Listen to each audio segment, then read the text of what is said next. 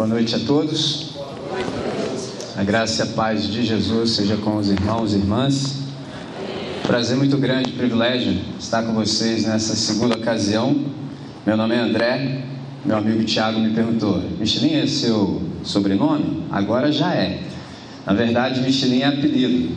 E apelido você sabe o dia que você ganha e jamais quando vai perder. Para mim é completamente indiferente, porque meu nome nem é André. André é o melhor nome que a minha família escolheu para mim. Mas o meu nome mesmo, eu só vou saber naquele grandioso dia quando eu receber a pedrinha branca. Nome tem que ver com identidade. Só Deus sabe a minha identidade, só Deus sabe a sua identidade. Enquanto Ele não te revelar, você vai ficar zanzando por aí, até agregando coisas antes do seu nome para ver se dá um impacto assim na sociedade, mas para ele não está contando nada. Então, pode me chamar do jeito que você quiser. Para mim é indiferente. Não precisa nem chamar de pastor também, porque eu não sou pastor. Eu sou co-pastor. Pastor só existe um: Jesus de Nazaré. Ele é o supremo pastor. Eu sou co-pastor. Esse lugar aqui, ó, só ele ocupa. Todos nós que somos co-pastores ficamos lá atrás. E você pode me perguntar, por quê? Porque nós observamos os movimentos de Jesus de Nazaré, que é o dono das ovelhas, e de acordo com os movimentos dele, nós que ficamos lá atrás, guiamos o povo, no ritmo dele. E alguns sempre ficam para trás. Aí você fala assim: olha, vem para cá, volta. Aí você observa os movimentos de Jesus, você fala assim: olha, vamos avançar porque Jesus está se movimentando. Ou vamos virar à esquerda porque Jesus virou à esquerda. Ou viremos à direita porque Jesus virou à direita. Ou para todo mundo porque Jesus parou. E eu sei que você está pensando assim: ih, tá ruim, né? Tá, tem um montão de gente que não deveria estar aqui à frente dizendo que é pastor.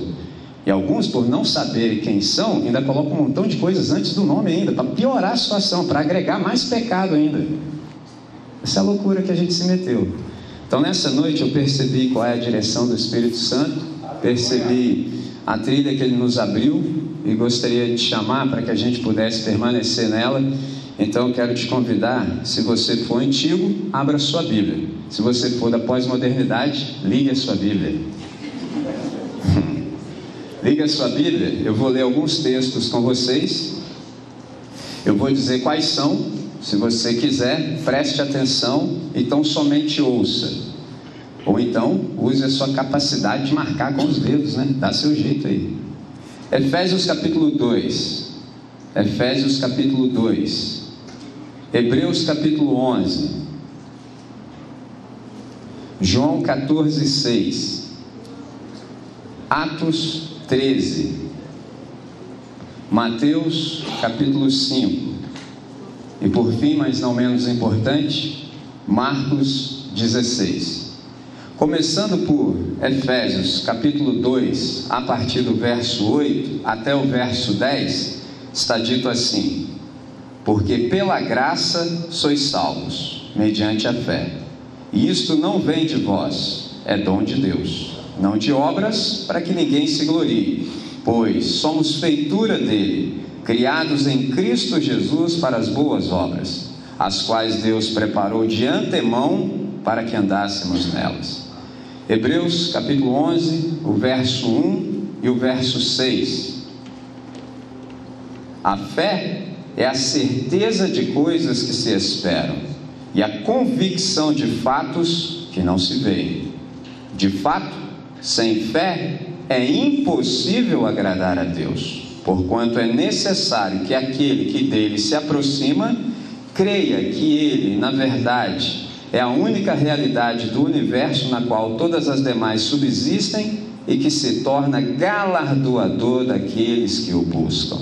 Hebreus, ou melhor, João, capítulo 14, versos 5 e 6. Disse-lhe Tomé: Senhor, não sabemos para onde vais. Como, pois, saber o caminho? Respondeu-lhe Jesus: Eu sou o caminho e a verdade e a vida. Ninguém vem ao Pai senão por mim. Atos, capítulo 13, verso 36. Porque, na verdade, tendo Davi servido a sua própria geração conforme o desígnio de Deus, adormeceu e foi para junto de seus pais e viu corrupção. Mateus, capítulo 5, entre os versos 13 e 16. Vós sois a luz do mundo. Não se pode esconder uma cidade edificada sobre um monte, nem se acende uma candeia para colocá-la debaixo do alqueire, mas no velador, e alumia todos que se encontram na casa. Assim, Brilhe também a vossa luz diante dos homens, para que vejam as vossas boas obras e glorifiquem a vosso Pai que está nos céus. E por último, Marcos capítulo 16, eu leio um verso após o verso que o reverendo Cláudio citou. Verso 17. Estes sinais hão de acompanhar aqueles que creem. Em meu nome expelirão demônios, falarão novas línguas, pegarão em serpentes, e se de alguma e se alguma coisa mortífera beberem, não lhes fará mal. Se impuserem as mãos sobre os enfermos, ficarão curados. Essa série de textos que eu elenquei comungo a percepção e a perspectiva do tema dessa noite: fé são textos com os quais muitos de nós já estão familiarizados e são os textos que eu creio que o Espírito Santo nos deu para a gente aprender ainda mais acerca de fé. E se eu pudesse dar um título a essa nossa reflexão, eu a chamaria de A Fé Afeta a Vida. A fé afeta a vida. Vamos falar com o nosso Pai. Senhor Deus, nós temos o privilégio extraordinário, incomparável, de nos acercarmos do livro santo. Nós te agradecemos pelo livro da igreja e pelo texto do Espírito Santo. E a nossa súplica é tão somente uma, Pai, que haja silêncio no nosso íntimo, de tal maneira que continuemos a ouvir a tua voz. Equaliza-nos, Deus. Coloca-nos na frequência certa, de tal maneira que o teu querer seja o nosso querer e que esse querer possa produzir em nós um novo prazer, para o máximo louvor da Sua glória. É sempre a nossa oração. Em nome de Jesus, amém, Senhor. Amém. A fé afeta a vida.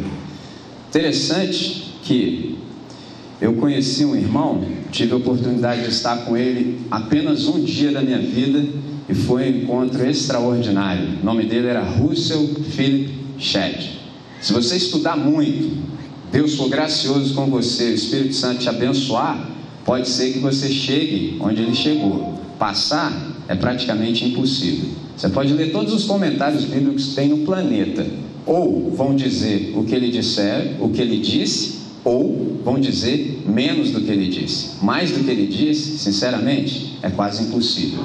E com ele eu aprendi uma coisa fantástica que é: o Brasil é um país de fé vírgula, condição adversativa, mas sem raízes teológicas. Então, por exemplo, tem dois poetas na nossa cultura que um cantou assim: andar com fé eu vou, que a fé não costuma falhar. Aí o outro veio corroborando a ideia disse assim: a arte é de viver da fé, só não se sabe fé em quê. Olha que coisa fantástica. Brasil é um país de fé, mas não tem raízes teológicas, não tem firmeza. E a pergunta natural é: se a fé afeta a vida, o que é fé? Observe o texto de Efésios, no capítulo 2, entre os versos 8 e 9, o Paulo diz o que é fé. Fé, na concepção do Paulo, ele diz que é um presente, é um dom, é um dom de Deus. E aí a pergunta é: é um dom para quem e para quê?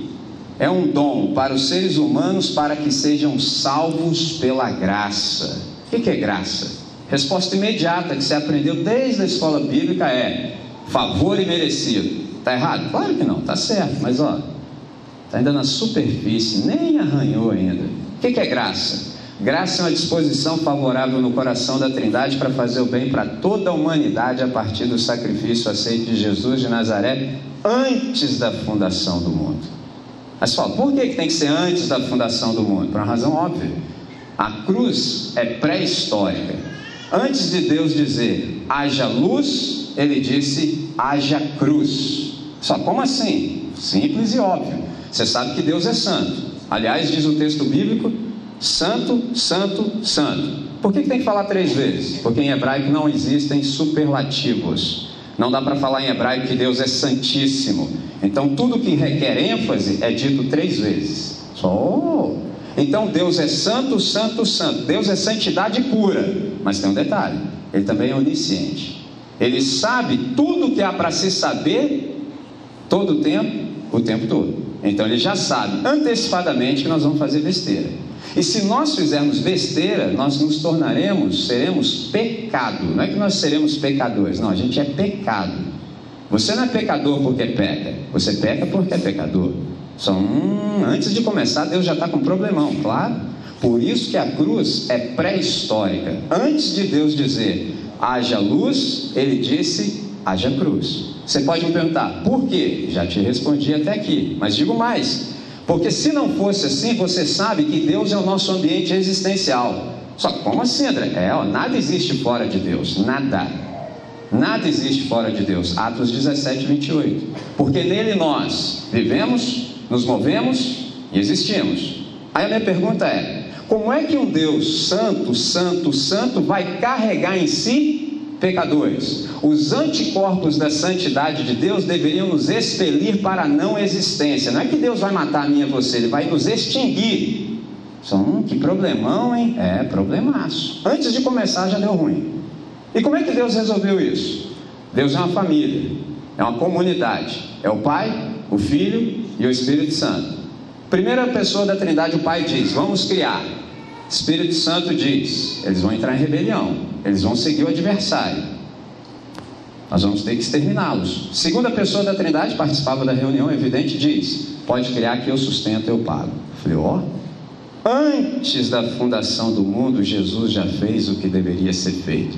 Aquilo que nós vimos no Calvário é só a concretização, é só a manifestação histórica daquilo que já foi concebido na eternidade. Por isso que ele disse: está feito. Se ele, se nós perguntássemos para Jesus, por que, que você manda a gente carregar a cruz? Só está carregando essa cruz desde quando ele falou? Desde tempos imemoriais e vou plantá-la lá no Calvário. Por isso que o dia que ele fez, ele disse: está feito.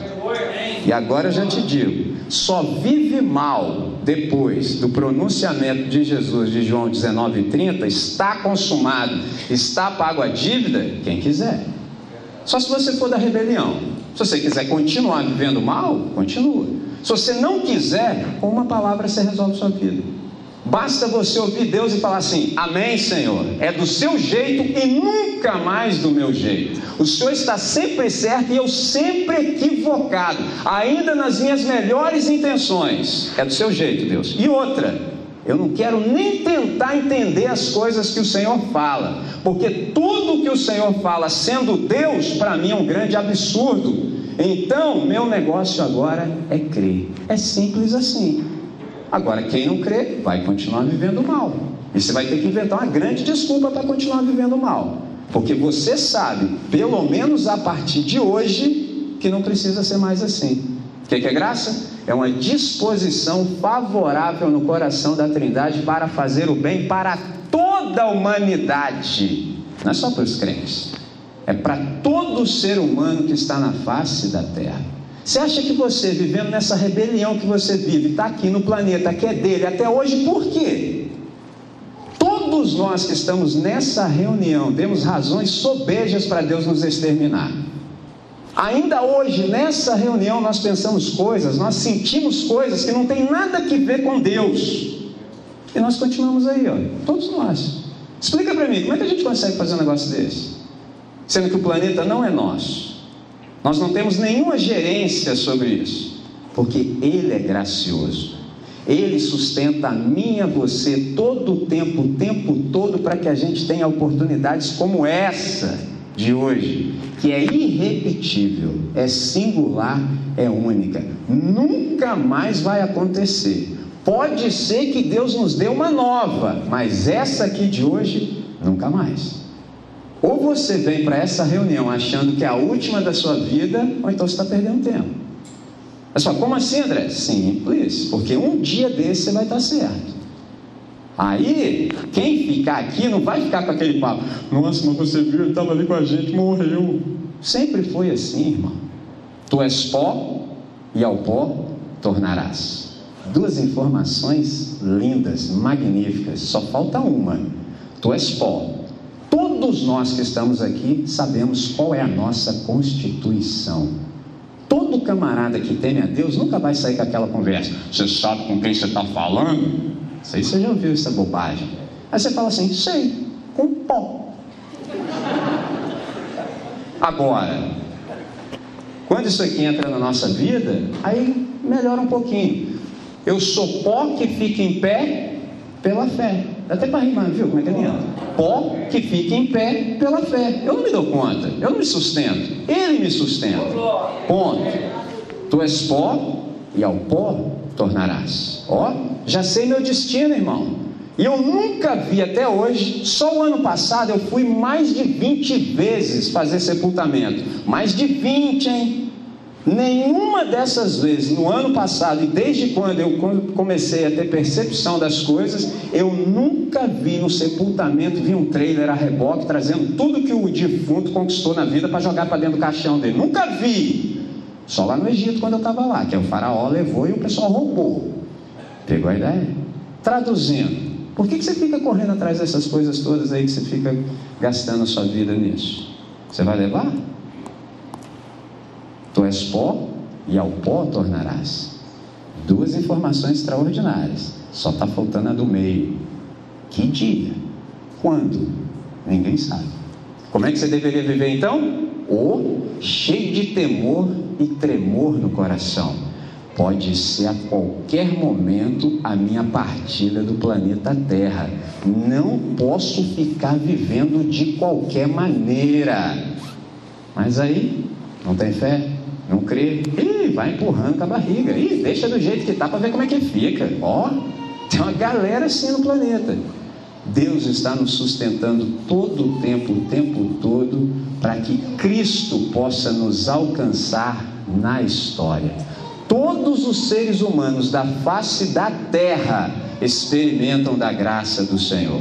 Os caras assim da teologia chamam isso de graça comum ou graça comunitária. Todo mundo está experimentando o favor do Senhor. Agora, há alguns que já experimentam da graça especial de Deus. Você fala, qual é essa graça, André? Essa que faz a mim e a você nos colocarmos de joelhos na presença de Cristo, reconhecendo quem Ele é, dando razão para o Pai dele, sendo habitados pelo Espírito Santo que nos faz a cada novo pedido de perdão mais parecidos com o nosso irmão mais velho. É uma coisa fantástica. Todos os dias a gente tem essa oportunidade. Todos os dias. O que é fé? Fé é um dom, fé é um presente para que a gente creia na Trindade. Isso Paulo ensinou. Agora, interessante é que fé, observe Hebreus 11, versículo 1 que vocês leram também nessa celebração da noite. A fé é a certeza de coisas que se esperam e a convicção de fatos que se não veem. Extraordinário isso. Fé é a certeza de coisas que se esperam. Dá uma olhadinha assim para além do imediato. Usa uma palavra chamada transcendência Fé é a certeza de coisas que se esperam. O que, que nós estamos esperando, nós que somos discípulos de Jesus de Nazaré? Nós estamos esperando a restauração de todas as coisas. Nós estamos esperando um novo céu e uma nova terra nos quais habita a justiça. Só que tem um detalhe: nós estamos esperando. Agora, nós também temos a convicção de fatos que se não veem. Interessante. Que fato é que nos dá a possibilidade de ter certeza? Que fato é esse? É o primeiro que eu narrei. É aquele que foi feito na eternidade, o sacrifício de Cristo. É um fato que nenhum de nós que está aqui viu. Nós só vemos pela fé. Agora, você há de convir comigo que fé, portanto, é tudo aquilo que nós nos apropriamos sem o auxílio dos sentidos. Por isso que esse texto traduzido, por exemplo, por um irmão nosso que é um presbiteriano chamado Eugene Peterson, na mensagem, que é a versão que ele fez da escritura, é muito bem traduzido. Ele diz assim: "O fato essencial da existência é que esta confiança em Deus, esta fé é o alicerce sólido que sustenta qualquer coisa que faça a vida digna de ser vivida. Extraordinário. Observe que a fé é a convicção. Convicção. Existe uma diferença muito grande entre convicção e opinião. A maior parte das pessoas do planeta só tem opinião. Por exemplo, existe um instrumento agora midiático chamado Facebook. Já viu quantas opiniões os caras dão? Os caras, é interessante que na internet todo mundo é PHD em qualquer assunto. Os caras sabem de tudo, os caras não têm dúvida de nada. E você já viu a briga que dá?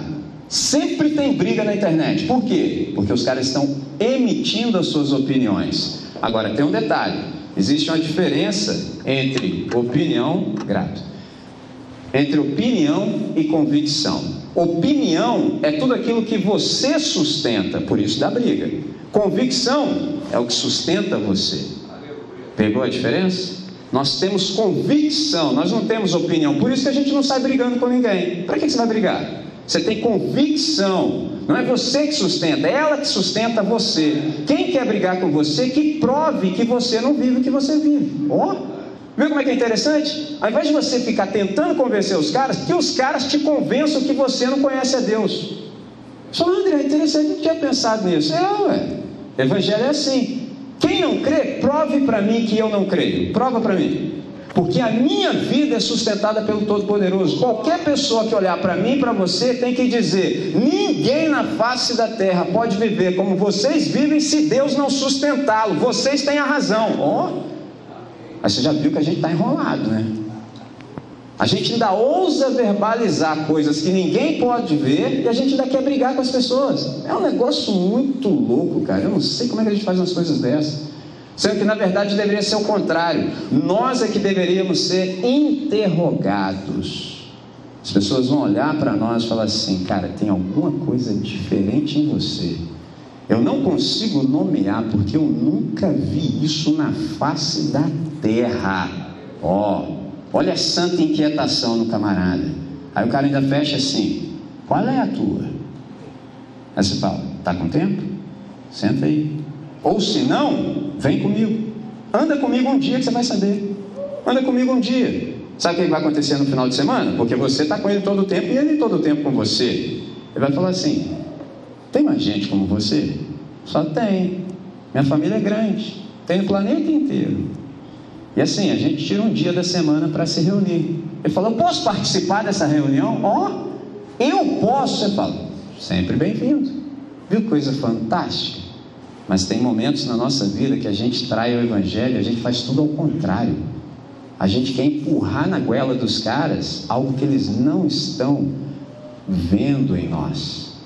E a gente fica dando opinião e opinião e opinião, e ninguém está querendo ouvir nada, porque eles não conseguem verificar isso em nós.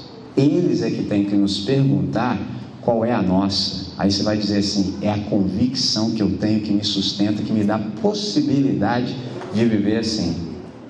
Ele vai falar: Isso aí que acontece com você, pode acontecer comigo também? Aí você responde para ele assim: Claro, basta você se abrir, basta você reconhecer, basta você dar razão à Trindade. Simples assim. Agora, você há de perceber que em Hebreus 11, no verso 1, tem um paradoxo. A fé é a certeza de coisas que se esperam você sabe que paradoxo é quando duas ideias não cabem na mesma frase. A fé é a certeza de coisas que se esperam. Você percebeu o paradoxo? E a convicção de fatos que se não veem. Outro paradoxo. Só André, nunca tinha visto isso. É que você leu de qualquer jeito, irmão. Você leu só para marcar lá o xizinho para no final do ano não ficar feio quando o pastor te perguntar. Leu a Bíblia toda esse ano, irmão? Seu aleluia. Aí você não vê nada, o negócio não entra em você.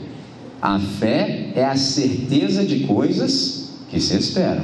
Irmão, se eu tenho certeza, eu não preciso esperar. Se eu espero, é porque eu não tenho certeza, né? Eu espero que seja, mas vai que não é. Agora, se eu tenho certeza, é. Certeza de coisas que se esperam. Para piorar, a convicção de fatos que não se veem. Aqui no nosso país, a gente tem um adágio popular que diz: contra fatos não há argumentos, porque fato é o mesmo que feito. Convicção de fatos que se não vem. Você fala, ué, e como é que isso aqui é definição de fé? Simples. Quem disse o que disse? Isso aqui é o livro da igreja e é o texto do Espírito Santo. Fé é confiança no caráter da Trindade. Se Deus disse, já é. Parece até gíria, né? Mas não é. Se Deus disse, já é. Mas você há de convir comigo que nós estamos em dimensões diferentes de Deus. Deus não está nessa dimensão. Essa nossa dimensão é regida por isso aqui, ó. Para que, que a gente tem um relógio? Para dizer quanto tempo a gente já perdeu. Relógio só serve para você olhar e falar: ih, rapaz, já passou esse tempo todo, ó, já perdi tempo. Agora, Deus está em outra dimensão. Deus está numa dimensão que se chama Kairos. Não dá para descrever, nem tenta, não dá. Uma descrição assim, pálida, pálida, é como se fosse um eterno agora. Isso é muito pálido, ninguém, não dá, não esquece, não dá. O que, que acontece? Quando ele diz, já é. Agora, precisa ganhar concreção histórica no Cronos, por isso a gente espera.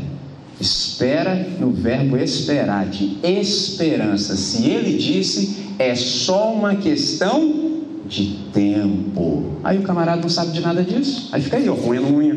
Ai meu Deus do céu, é ai minha vida. Para. O que, que é ansiedade? É sua cabeça estar tá num lugar diferente do seu corpo. Você nunca consegue estar presente no presente. Nessa noite, nem todos estão aqui exatamente agora. Só que isso, André, você não está vendo meu corpo aqui? Claro, o seu corpo eu já estou vendo que está aí, tem tempo. Agora, não significa que você está aqui que você está integralmente presente no presente. Quando você está integralmente presente no presente, o um milagre acontece com você. Você consegue ouvir Deus. Sua cabeça está voando, você está em outro lugar. E que hora que esse negócio vai acabar? E outros não estão, por exemplo, no futuro, mas estão no passado. É a galera da depressão está em algum lugar do passado, mas tem a galera que está no presente também mal. Como? Estressado, o que, é depressão? Excesso de passado. O que, é ansiedade? Excesso de futuro. O que, é estresse? Excesso de presente. Só, meu Deus do céu, estou falando para você. Enquanto a, enquanto a fé não encontrar espaço no seu ser te possuir, não flui, irmão. Ansiedade é como uma cadeira de balanço. Você até se movimenta, mas você nunca sai do lugar. É só um movimento sem deslocamento. É só gastar energia à toa. Fé é a convicção de fatos que se não veem, é a certeza de coisas que se esperam. O que, é fé? Fé é confiança no caráter da Trindade. Se ele disse, já é. Então, fé é confiar absolutamente nessa imutabilidade do ser de Deus. Por isso é que o verso 6 diz: sem fé é impossível agradar a Deus. Tem três coisas muito difíceis para nós no universo. Primeiro, acreditar. É difícil conjugar o verbo acreditar. É difícil conjugar o verbo concordar e é difícil conjugar o verbo crer, que na verdade é confiar. Nesse auditório aqui, tem esses três grupos de pessoas. Tem gente aqui que já começou a acreditar em Deus. O que é acreditar? É você tão somente ter assim uma percepção de que algo ou alguém existe. Tem um grupo que está assim já, é, acho que Deus existe, pá. Aí vem o segundo grupo, é a galera que já conjuga o verbo concordar. Eu concordo com Deus, tudo que Ele fala eu digo amém. Aqui já começa a dividir. Alguns concordam com Deus no que é geral, mas quando Deus começa com especificidade, ele já dá um passo para trás. Fala, não, aí não, aí não. Também não precisa ser tão crente assim, que radicalidade, eu, hein? Para, ó. Confiar em Deus, todos nós que estamos aqui, vai levar a vida inteirinha. Porque todos nós sabemos que nós sempre temos uma reserva para o caso de Deus não ser Deus.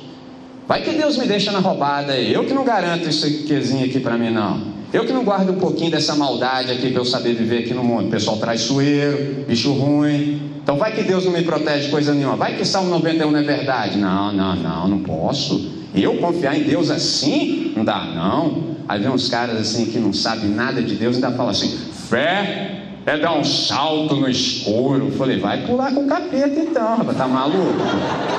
Como é que tá me falando uma bobagem dessa, rapaz? Que isso, rapaz? Deus é luz. É só bobagem, mas isso não dá, não, cara. O cara que usa massa encefálica, às vezes no ambiente, ele passa mal. É só bobagem dita em nome de Deus. Deus não tem nada com isso, rapaz. Deus não tem nada a ver com a nossa idiotice. Fé é dar um salto na luz.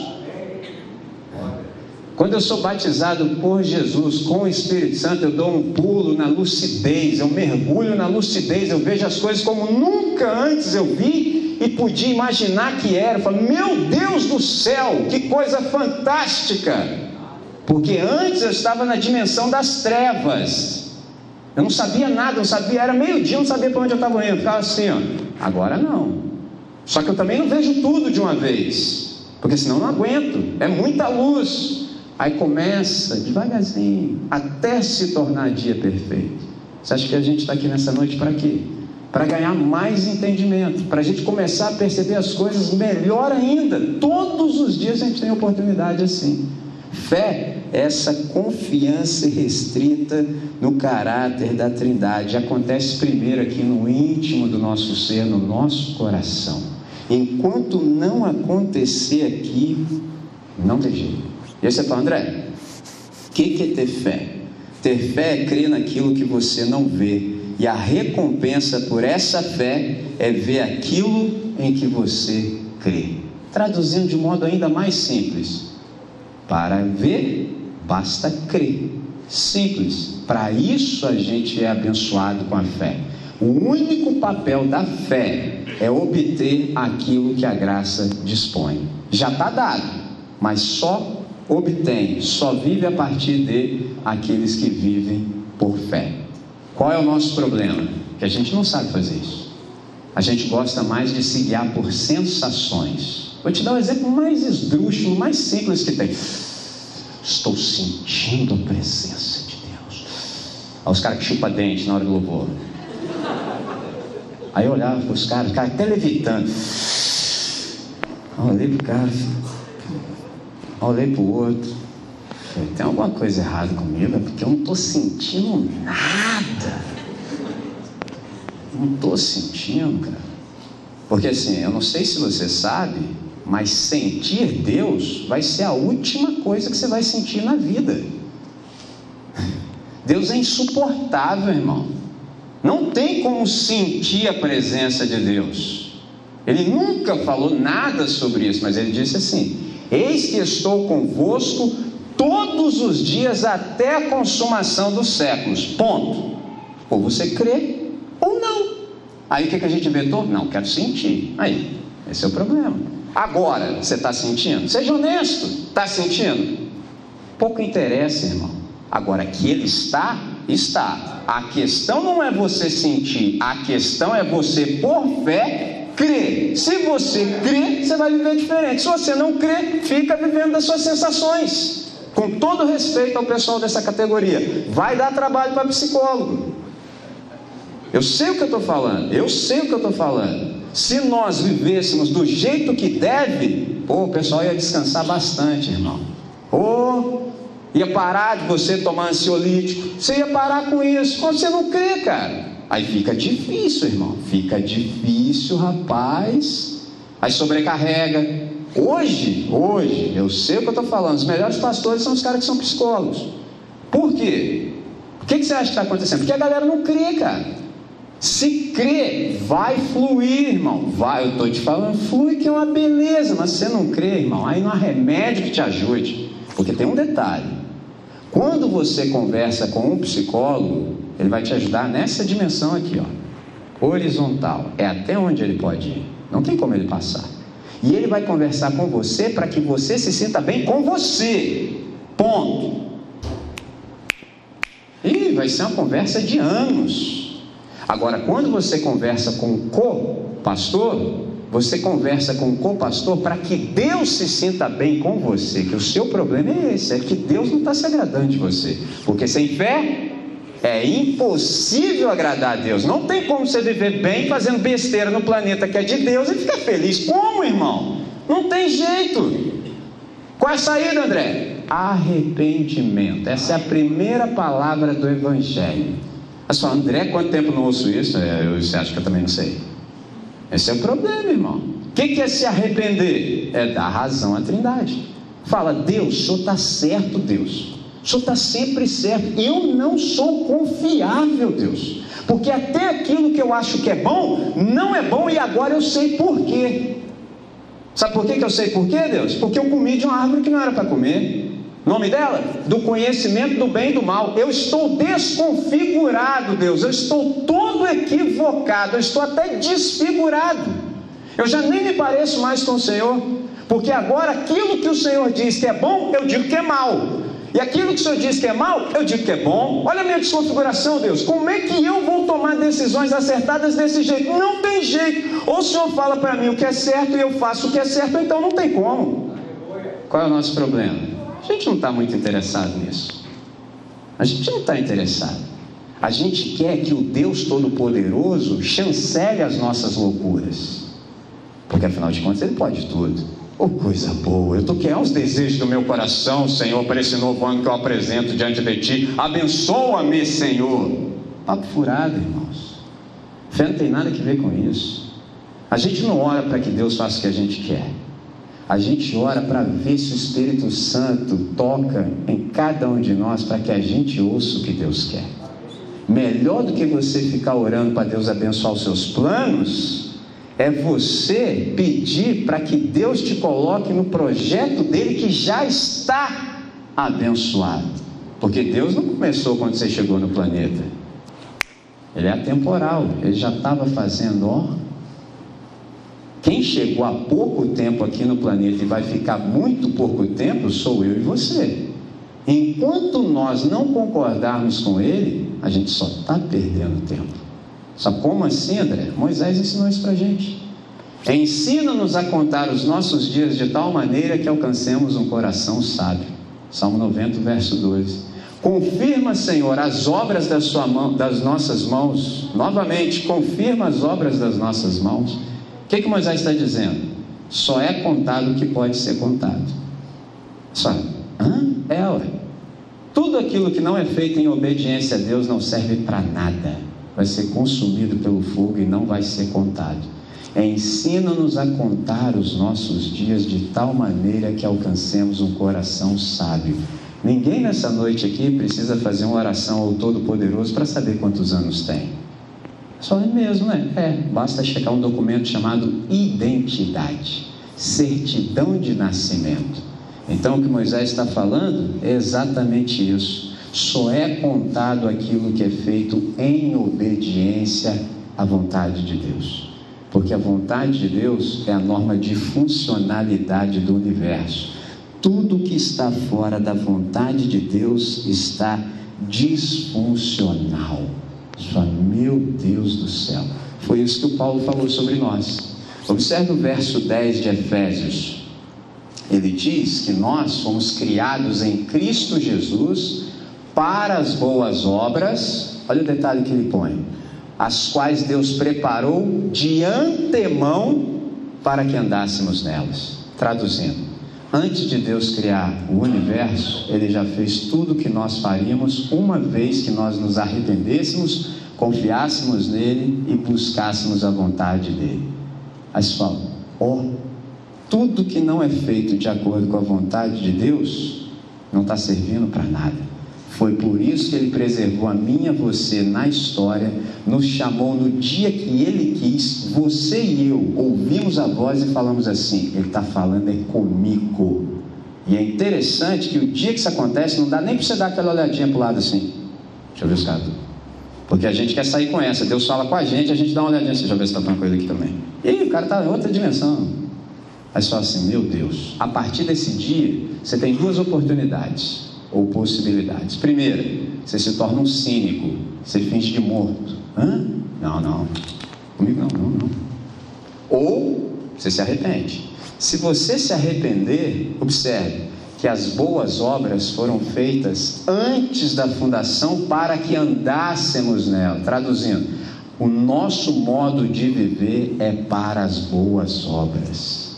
Deus nos chamou para isso. Aí você vai se lembrar do outro texto que eu li, quando diz assim: Assim também brilha a vossa luz diante da humanidade, para que, vendo as vossas boas obras, glorifique a vosso Pai que está nos céus. Olha que coisa fantástica. Eu não sei se você percebeu a implicação, mas o que está sendo dito nesse texto que eu acabei de citar é: Deus nunca mandou que nós ganhássemos ninguém.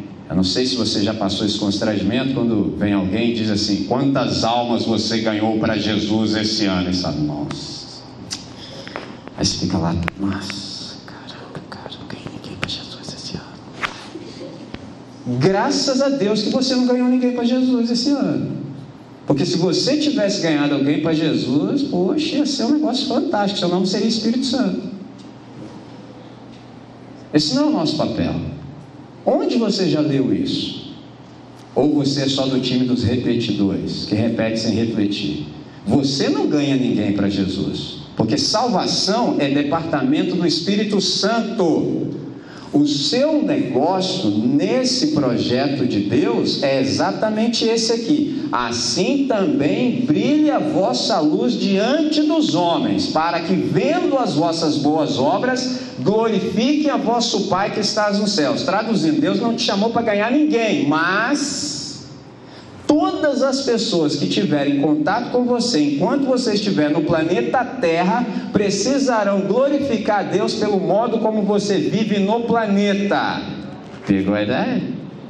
Aí todo mundo vai ter que falar assim, cara, ó, na boa mesmo, eu não creio não, mas ó, não tem como não, rapaz. Você anda com Deus mesmo, porque ninguém, eu nunca vi ninguém viver desse jeito não. Ó, isso para Deus é louvor. O que, que a gente faz? Vive de, qual, de qualquer jeito, quer converter os caras.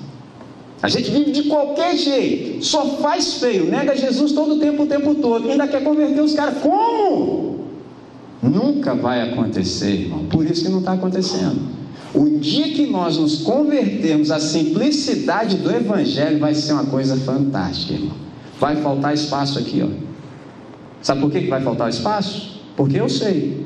Onde Jesus está presente, lota. O camarada fura até teto para ouvir Jesus. É um negócio fantástico, irmão. Qual foi a última vez que o teto foi furado que alguém queria ouvir Jesus? Lota. É sempre assim. Jesus é atraente. Onde ele está presente, a coisa acontece. Não precisa de nenhuma pirofagia, precisa de nenhuma pirotecnia, nada, nada. Só a presença dele é tudo que nós carecemos. Em alguns ambientes é tudo que nós não temos. Por isso que a gente coloca um montão de subterfúgio para ver se vai. Por isso que não está indo assim também brilha a vossa luz diante da humanidade, para que, vendo as vossas boas obras, glorifique a vosso Pai que está nos céus. Agora eu li um outro texto também que dizia o seguinte: esses sinais hão de acompanhar aqueles que creem.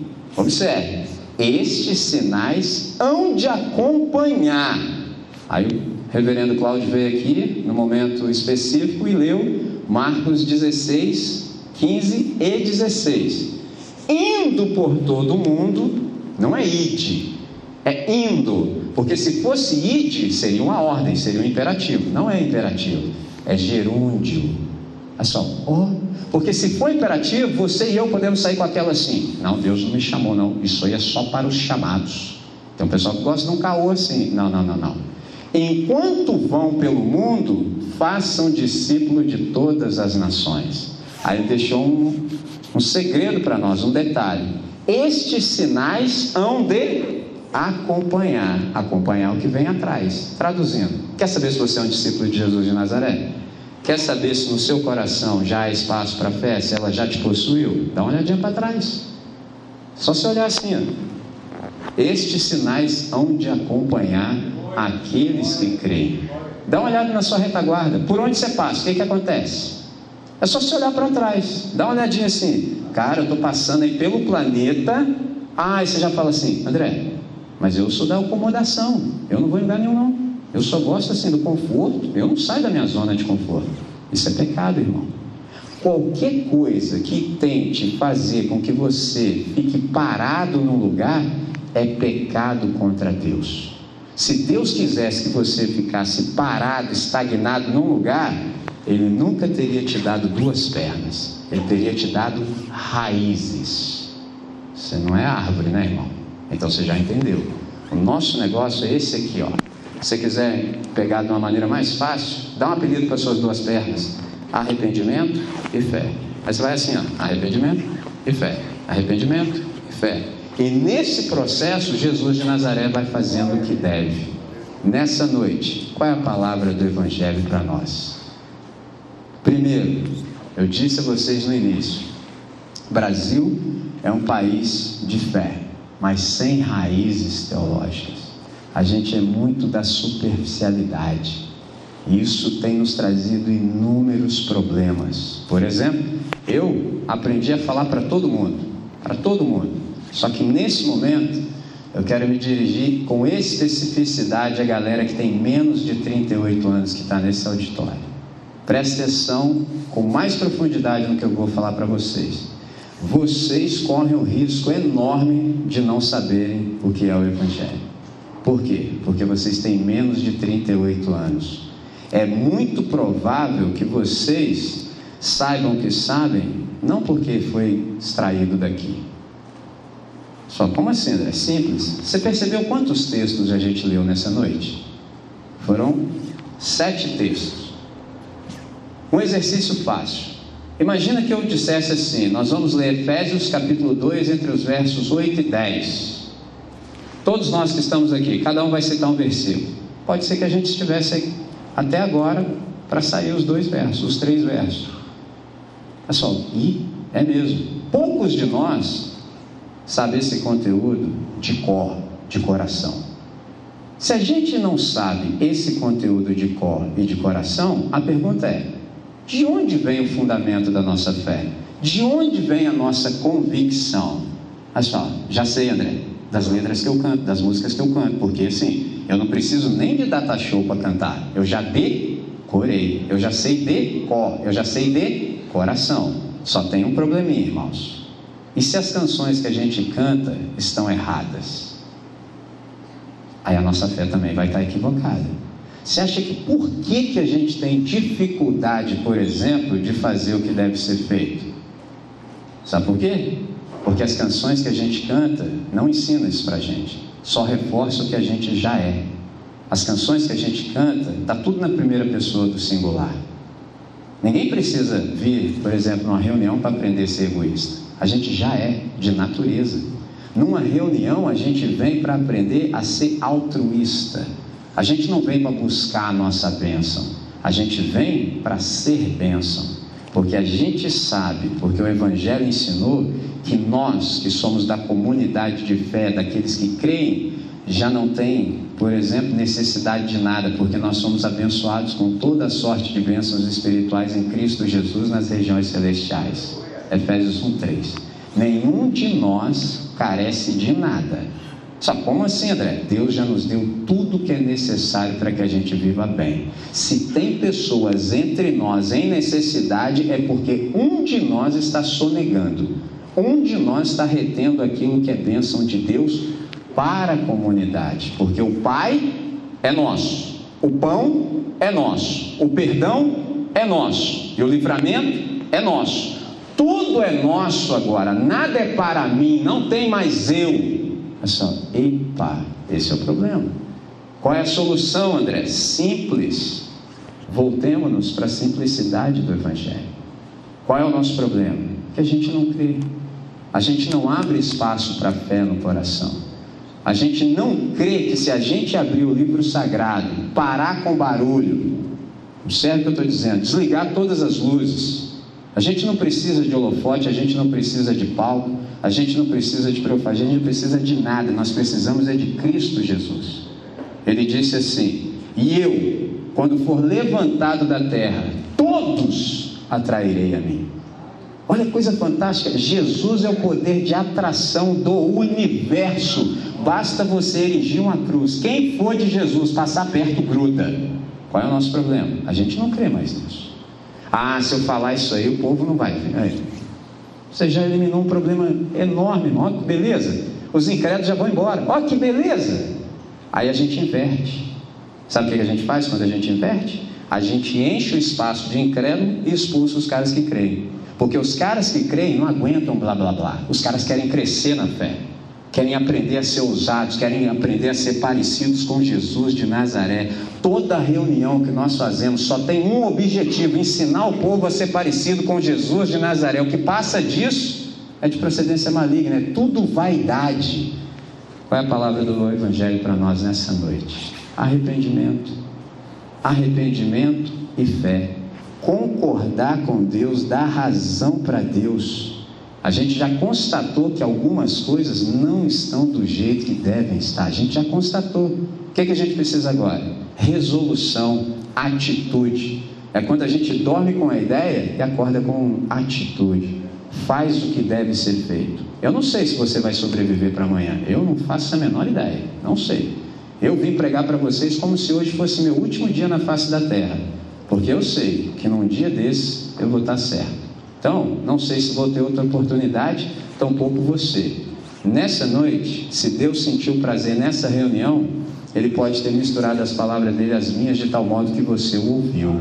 E se você o ouviu, é de modo inequívoco.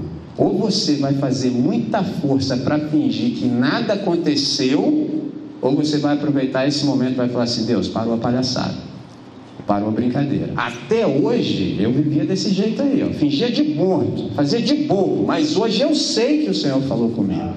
E se o Senhor falou comigo, é minha oportunidade, é intransferível, porque ninguém na história pode ser protagonista no meu lugar. Ninguém. Então eu quero assumir a responsabilidade nesse tempo de ser quem o Senhor me salvou para ser nesse tempo e para esse tempo. Atos 13, 36. Tendo Davi servido a Deus conforme o seu desígnio na sua geração, adormeceu e viu corrupção. O que, que isso quer dizer? Que você só tem agora para viver o que Deus tem para você viver. Ou você vive agora ou não vive nunca mais. Você decide.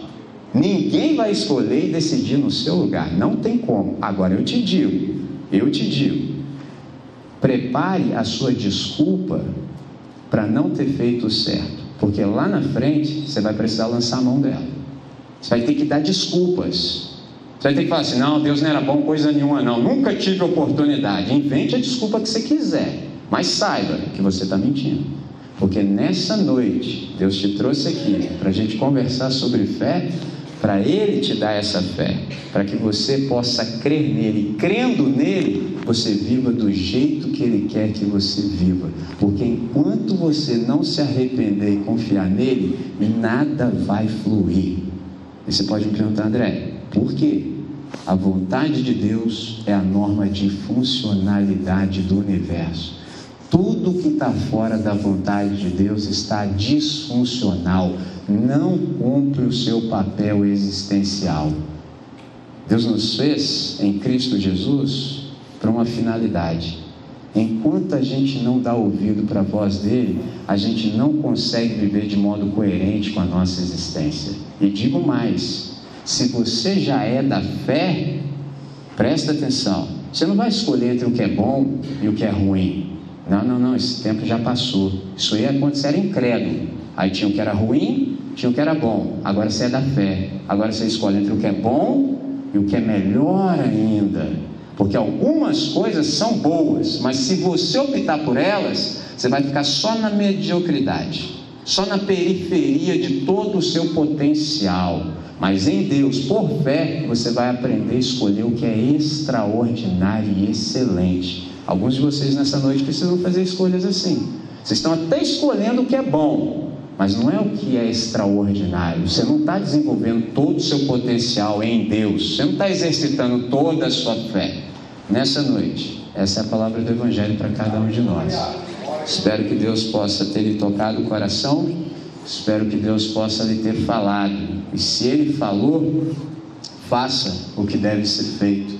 Arrependa-se, confie, creia nele e desfrute toda essa riqueza do Evangelho que Cristo Jesus, pela salvação, pelo seu sacrifício, nos concede de graça.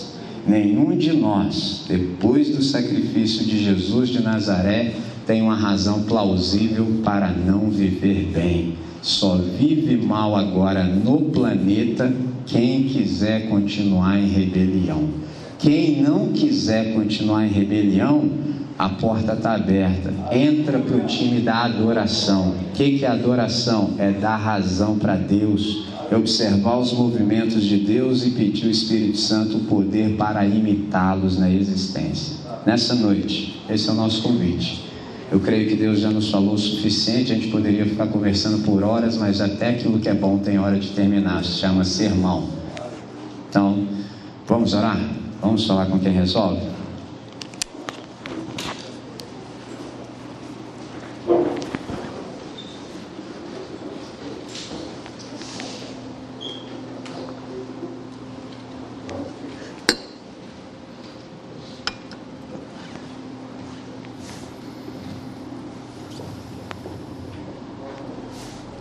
Pai nosso que estás nos céus, de todo o nosso coração, nós queremos te agradecer por essa noite. Graças nós te damos, Deus, pela possibilidade de nos acercarmos da Escritura. Obrigado porque dela nós depreendemos a tua palavra nessa noite. O teu Espírito nos tem visitado, Deus. Obrigado pela compreensão que o teu Espírito nos trouxe. Obrigado pela lucidez. Obrigado pelo esclarecimento. Obrigado pela confrontação, Deus. Nós te agradecemos, Pai, porque nós percebemos que se somos açoitados pelo Senhor, é sinal de que o Senhor nos ama, é sinal de que o Senhor nos quer bem, para que a gente não seja julgado e condenado com os demais que não creem. Obrigado pelo dom, obrigado pelo presente da fé que é essa confiança irrestrita na imutabilidade do teu caráter. Obrigado, Deus, por ser quem és. Obrigado porque o Senhor nos revelou quem o Senhor é. E nós te agradecemos por Jesus de Nazaré, que é o autor e o consumador da nossa fé. Obrigado, Deus, porque dia após dia nós temos oportunidade de sermos parecidos com o nosso irmão mais velho. Obrigado pelo arrependimento que o Senhor nos traz nessa noite. Obrigado pela possibilidade de conversão, Deus. Assim nós não precisamos continuar no erro e nem vivendo errado. A gente te agradece pela vida obediente de Jesus. Obrigado pelo modelo de Cristo, Pai. Obrigado pela sua obediência. Ai, Deus. Ensina-nos o teu querer, Pai. Mostra para cada um de nós que ainda está em dúvida, Deus que de fato a tua vontade é boa, perfeita e agradável. Pai, traz, Pai, traz sentido e significado para a nossa vida, Deus. Que a gente se livre desse querer entender o Senhor para experimentar o Senhor. Ó oh, Deus, obrigado porque quem prova vê que o Senhor é bom. E é isso que nós queremos nessa noite. Uma vez mais, reforçamos o nosso agradecimento ao Senhor. Obrigado por todos que se comprometeram, Pai, para que tudo isso pudesse ser experimentado por nós. Obrigado por todas as pessoas que não mediram esforços, Deus, para fazer com que tudo isso ganhasse concreção histórica. Abençoa cada um deles, Pai, para o máximo louvor da Sua glória. E quanto a todos nós, pedimos de que haja espaço no nosso coração para receber a Tua palavra, de tal maneira que a fé que vem pelo ouvir possa se manifestar em cada uma das nossas atitudes. Que os circunstantes que estão com os olhos postos em nós, aqueles que não leem a Bíblia, que eles possam ler em nós, que somos cartas vivas do Senhor, quem de fato o Senhor é. Porque nós queremos, Deus, viver conforme a tua vontade, para o máximo louvor da sua glória. Nessa noite, Pai, é assim que nós oramos com toda a gratidão no coração. E fazemos essa oração nesse nome que é doce, belo, extraordinário, que é o nome de Jesus de Nazaré, o Cristo, desde hoje até o dia eterno. Amém, Senhor. Amém. Pastor.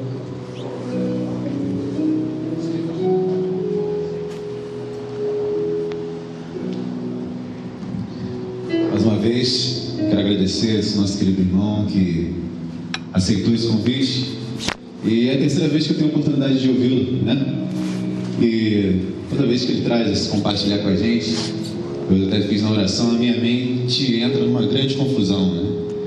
Porque o pecado tenta disfarçar aquilo que Deus quer falar. O pecado ele tenta ofuscar aquilo que Deus quer convencer em nosso coração.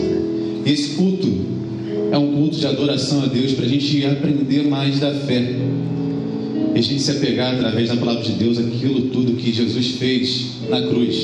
E isso se tornar verdade e vir em nossos corações. O pastor já orou, mas eu queria fazermos uma breve oração pelo ministério dele. Que Deus abençoe nessa caminhada. Vamos orar mais uma vez? Deus, aqui estamos na tua presença mais uma vez. Buscamos a tua face porque o Senhor é vivo, verdadeiro, e a tua palavra é eficaz em nosso coração. É por causa que essa palavra vem em nosso coração que nós estamos aqui, Senhor Deus. Esse foi um convite não do Marlon, não do pastor, não da OMP. Foi um convite do Espírito Santo, nós atendemos, Senhor Deus.